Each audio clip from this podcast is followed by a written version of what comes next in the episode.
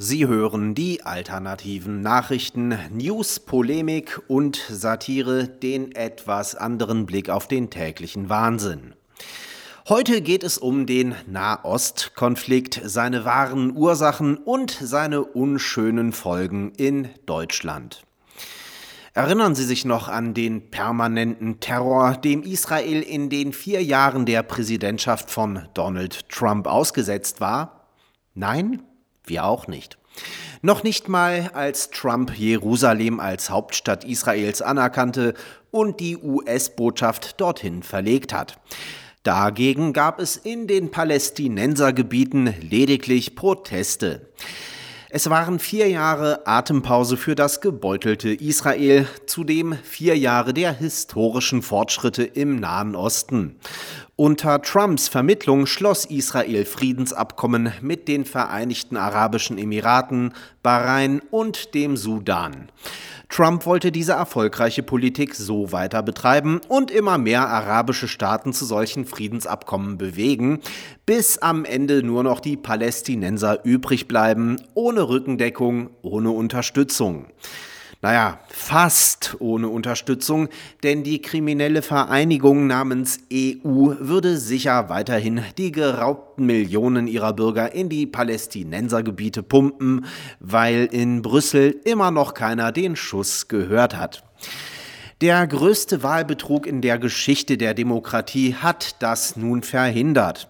Nach nur 100 Tagen Joe Biden ist der Nahe Osten ein Schlachtfeld, weil die Biden-Administration die finanzielle Unterstützung der Terroristen, die Trump beendet hatte, sofort wieder aufgenommen hat.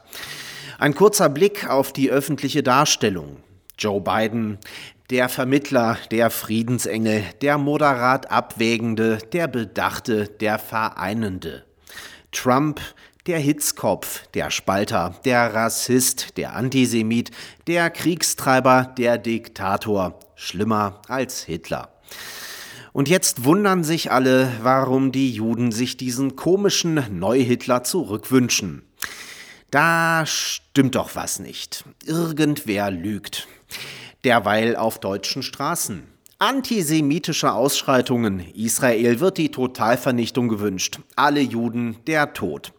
Nur 76 Jahre nach Ende des Dritten Reichs ist das Gespenst zurück. Für alle sichtbar, die sehen wollen. Wie kann das eigentlich sein, nachdem unsere tolle Regierung Steuergelder in Milliardenhöhe in den Kampf gegen rechts gepumpt hat?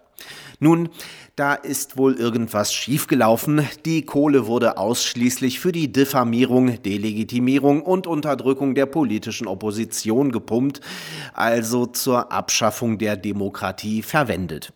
Die antisemitischen Ausschreitungen geschehen nämlich nicht durch die vielgescholtene Nazi-Kartoffel mit Nazi-Gen und Nazi-Hintergrund, sondern ausschließlich durch Neubürger, gegen die man hier als Nazi-Kartoffel nichts sagen darf.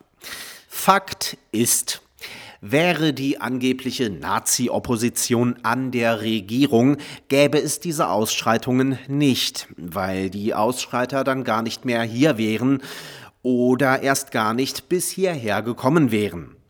In den deutschen Medien, sowohl beim zwangsgebührenfinanzierten Staatspropaganda Märchenfunk als auch bei der inzwischen ebenfalls an der Staatstitte saugenden freiwillig gleichgeschalteten Systemhurenpresse dazu entweder brüllend lautes Schweigen oder Faktenverdrehungen, die bei denkenden Menschen die Schmerzgrenze schon weit überschritten haben. Der Staatsfunk twittert Gaza under attack. Und im bayerischen Rundfunk schwadroniert eine sogenannte Islamwissenschaftlerin namens Gudrun Krämer etwas von ungleicher Opferverteilung, weil Israel militärisch besser ausgerüstet ist als die sogenannten Palästinenser. Ja, liebe Frau Krämer, zum Glück ist das so, sonst gäbe es Israel nämlich nicht mehr. Dafür aber einen zweiten Holocaust. Manfred Weber, CSU-Mitglied und Chef der Europäischen Volkspartei, gibt sogar der AfD die Schuld an den antisemitischen Ausschreitungen in Deutschland. Ja, wir erinnern uns jener AfD, die verhindern wollte, dass jene ins Land kommen, die nun auf Deutschlands Straßen die Vernichtung Israels und die Ermordung aller Juden fordern. Doch wo ist eigentlich unsere mit Steuermillionen gepeppelte Antifa, also jene selbsternannten Antifaschisten, die doch immer Nazis und Antisemitismus bekämpfen wollten? Man hört und sieht nichts von ihnen.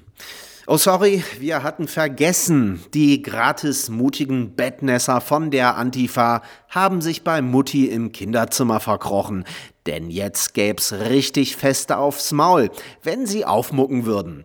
Diese Zecken trauen sich nur aus ihren stinkenden Löchern, wenn harmlose Normalbürger oder unbedarfte Hausfrauen für ihre Bürgerrechte demonstrieren.